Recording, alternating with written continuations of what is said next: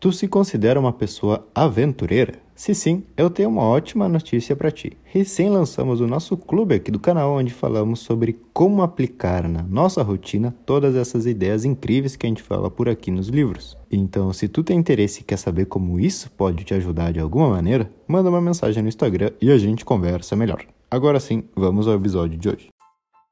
Alguma vez tu se perguntou o que nos faz diferente dos outros animais? Bom, Yuval Harari, o autor, se perguntou isso e decidiu escrever esse livro, nos mostrando como foi toda essa nossa evolução na história da humanidade. E por que isso nos interessa? Pensa comigo, como a gente toma nossas decisões? O que, que é esse nosso instinto? Como a nossa evolução nos faz entender mais sobre nós mesmos? Tudo isso nos ajuda a entender melhor o que a gente é e por que a gente toma certas atitudes.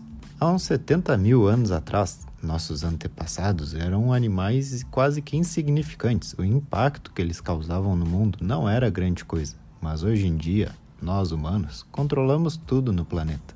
A grande questão aqui é como que a gente passou de seres vivendo em cavernas sem saber se comunicar direito um com os outros a grandes reis que descobriam novos continentes.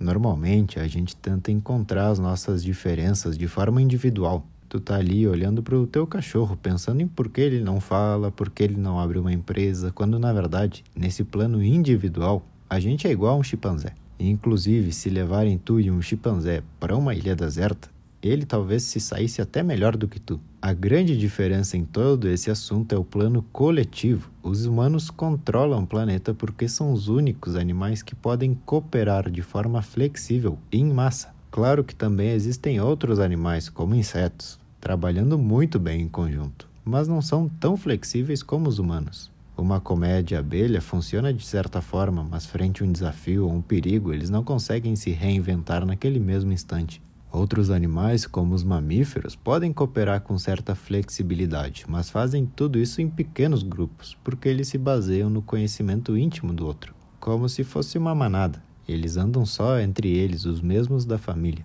O único animal no mundo que pode combinar essas duas habilidades ao mesmo tempo, cooperar de forma flexível e em grande massa, somos nós, os Homo sapiens. Se a gente fizesse uma briga entre um homem e um chimpanzé, seria justo. Dez homens contra dez chimpanzés também seria justo. Mas agora mil homens contra mil chimpanzés, eles não teriam chance contra a gente. A gente ganharia de uma forma muito fácil pelo simples fato de que eles não conseguem cooperar juntos. Coloca 50 mil macacos em um estádio de futebol. Tu vai ver um caos gigantesco. Mas agora, coloca 50 mil humanos dentro de um estádio. Tu vai ver o que, que a cooperação faz. Presta atenção nessa frase as maiores conquistas da história da humanidade não são baseadas em habilidades individuais, mas sim na capacidade de cooperar em massa de forma flexível. Dessa habilidade de conjunto que começaram as revoluções. Olha que passo importante a gente deu uma vez. Descobrimos a agricultura.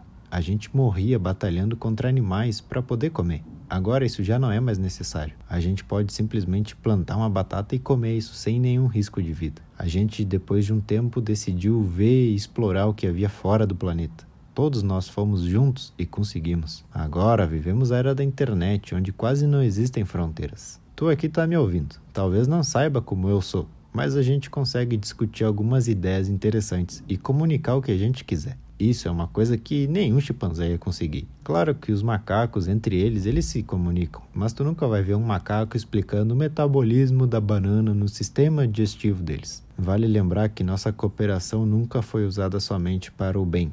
Todas as coisas horríveis que os humanos fizeram durante a história também se basearam na cooperação de grande escala. Prisões, campos de concentração são sistemas de cooperação. Os chimpanzés não têm nada disso. E agora a grande pergunta é: por que só nós, humanos, temos essa habilidade de cooperação?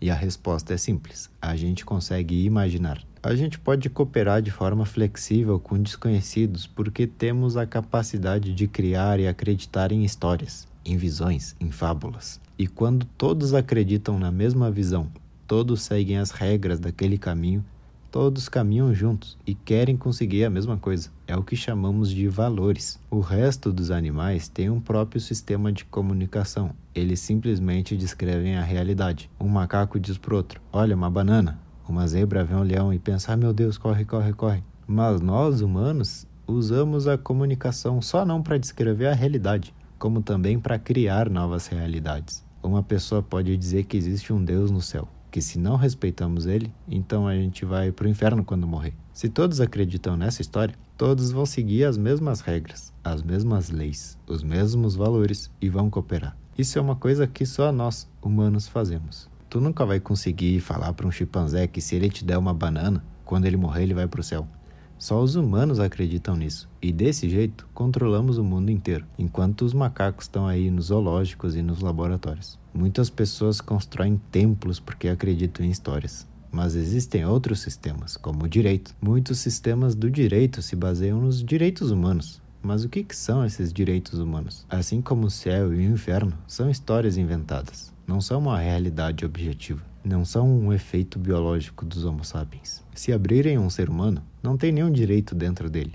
O único lugar do mundo onde tu vai encontrar os nossos direitos é nas histórias que nós mesmos inventamos. Podem ser histórias muito boas, muito bonitas, mas são inventadas. A mesma coisa acontece com a política. O mais importante no mundo da política são os estados e os países que, mais uma vez, não são uma realidade. Uma montanha sim é uma realidade. Tu pode ver ela, tocar, escalar. Mas um país não é nada mais do que uma história que nós mesmos inventamos. Ah, mas e a economia? Mesma coisa. O mais importante nesse setor são as empresas e as organizações, que o autor descreve como ficções jurídicas, simplesmente destinadas a ganhar dinheiro. E o que é dinheiro?